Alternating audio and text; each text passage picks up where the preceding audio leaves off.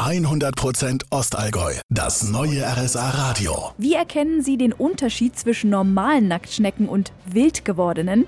Ich helfe Ihnen auf die Sprünge. Wild gewordene Nacktschnecken legen mal einfach so die Stromversorgung lahm. So passiert in Fronten. Tatsache. Die schleimigen Tierchen sind da nämlich in einen Verteilerkasten gekrochen, dann hat's zwisch gemacht und der Strom war weg.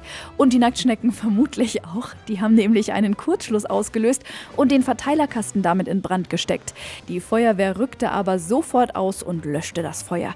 Die Kriechtiere sind also nicht nur der schlimmste Albtraum für Hobbygärtner, sondern anscheinend auch für jeden Stromanbieter.